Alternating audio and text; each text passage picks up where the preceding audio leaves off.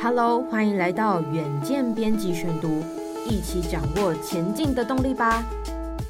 各位听众朋友，大家好，欢迎收听本周的编辑选读。今天要为大家选读的文章是：日本股市创下三十四年来的新高，日本失落的三十年能够画上休止符吗？那么大家都知道，尽管在二零二四年一月一号能登半岛的强震多达两百多人死亡，但是日本股市正企图重返荣耀，甚至是全世界表现最好的股市之一，总市值呢跃升亚洲第一。请听今天的文章。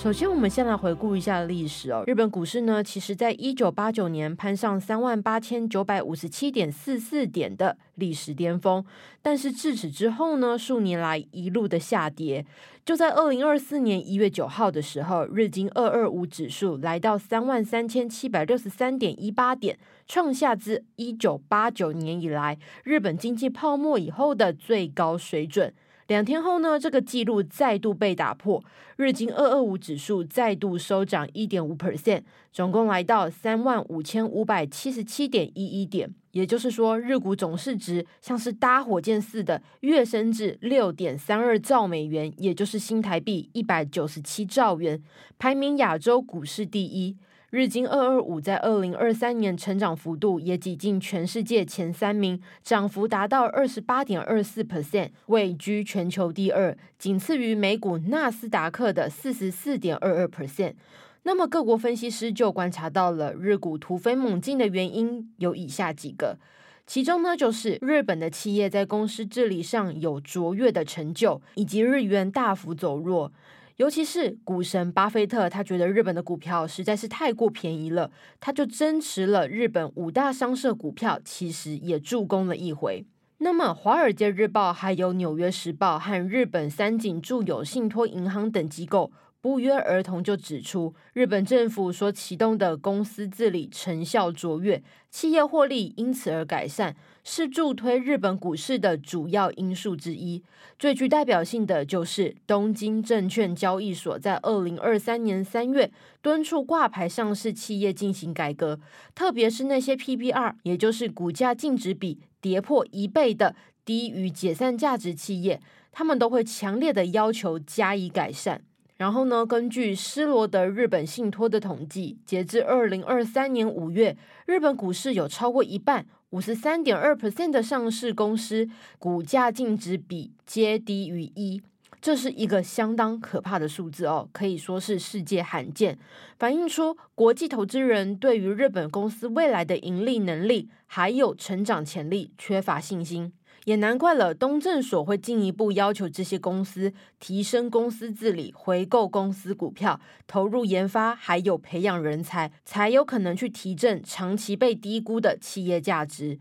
那么后续发展又是如何呢？施罗德日本信托股票投资团队基金经理人竹木雅明他就公开证实了，许多日本企业已经做出回应，宣布增加股息和回购股票。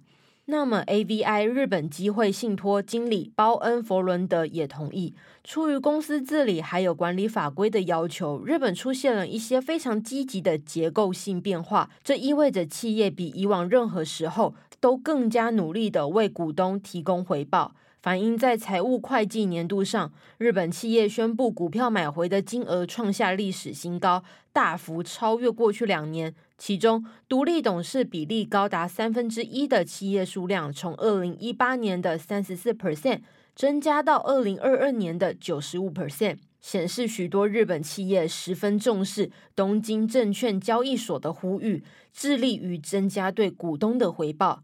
另外一方面呢，许多日本企业选择砍掉亏损的部门，重新聚焦有竞争优势的事业，也改变了获利体质。随着企业开始采取实际的行动，可想而知，投资者的兴趣呢也会随之增加。例如说，丰田的股价曾一度上涨到二十七 percent，本田呢则是上涨五十 percent。但是话又说回来了，日元在贬值，为何日股还会因此看涨呢？其实，比起公司治理，资本市场更加关注于日本央行何时开始货币政策转向。因为极端鸽派的日本央行是日本股市在二零二三年上涨的关键驱动力之一。走出通缩，向来是前首相安倍晋三和现任首相岸田文雄拯救日本经济的利器。就在全球主要央行都迈向升息的路上，只有日本央行反其道而行，持续维持低利率的政策，导致日元不断贬值，最终也战胜了持续三十年的通缩。日元疲软，无疑大大提升了日本政府出口竞争力，尤其对汽车大厂，例如说丰田、本田；电子产品，例如说 Sony。任天堂、佳能等以出口为大宗的重量级公司尤其重要。国际观光客呢也被便宜日元吸引，纷纷回归。日本的观光旅游与服务业同一时间仿佛服下大力丸，业绩长虹，强强棍。这些利多呢就会体现在日股的强劲表现。但是货币宽松政策还是会有终结的一天。像是日本共同社就报道了，许多市场人士预测，日本央行将会在二零二四年四月解除负利率政策。另外一个有趣的观点是，日元如果升值，二零二四年的日本股市走势就要看散户投资者是不是会回归。中国大陆第一财经引用专家说法认为，日本一些散户其实是美股的爱好者。若是美元走强，反观日元逐渐上升，部分散户的资金流有可能就会流回至日本国内股市。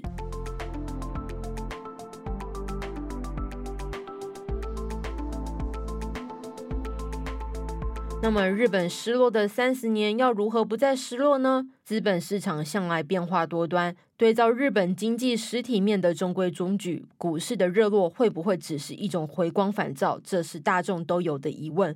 国际货币基金组织此前的一份预测报告显示，按照美元计算，二零二三年日本的名目 GDP 将被德国超越，从世界第三跌到第四名。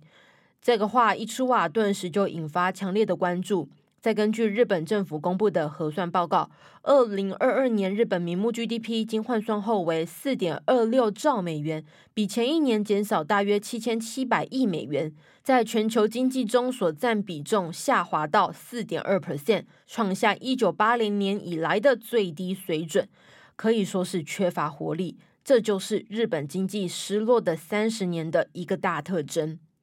二零二三年十二月二十号，从东证所下市的东芝 Toshiba 陨落的呢，其实令人相当的震撼，又感到悲伤。这家曾经做出日本第一台电视机、全球第一台笔电的电子大亨，由于内外部的种种原因，导致公司长期经营困难，黯然结束了七十四年的上市历史。反过来说，日本经济其实还是有一些好消息的。结束通缩之后的二零二三年八月，日本实质 GDP 已经第三个季度正成长了。日本的房子确实也比之前好卖了。根据日本经济新闻报道，首都东京二十三区新住宅楼每套房的平均价格已经突破一亿日元，也就是大约新台币两千一百万元，大约上涨了六十 percent。上述种种看似好转的 GDP、CPI、房价等数据，或许在某些人眼里已经有了长远的判定意义，但是对于另外某些人来说，基本面的说服力似乎还不够。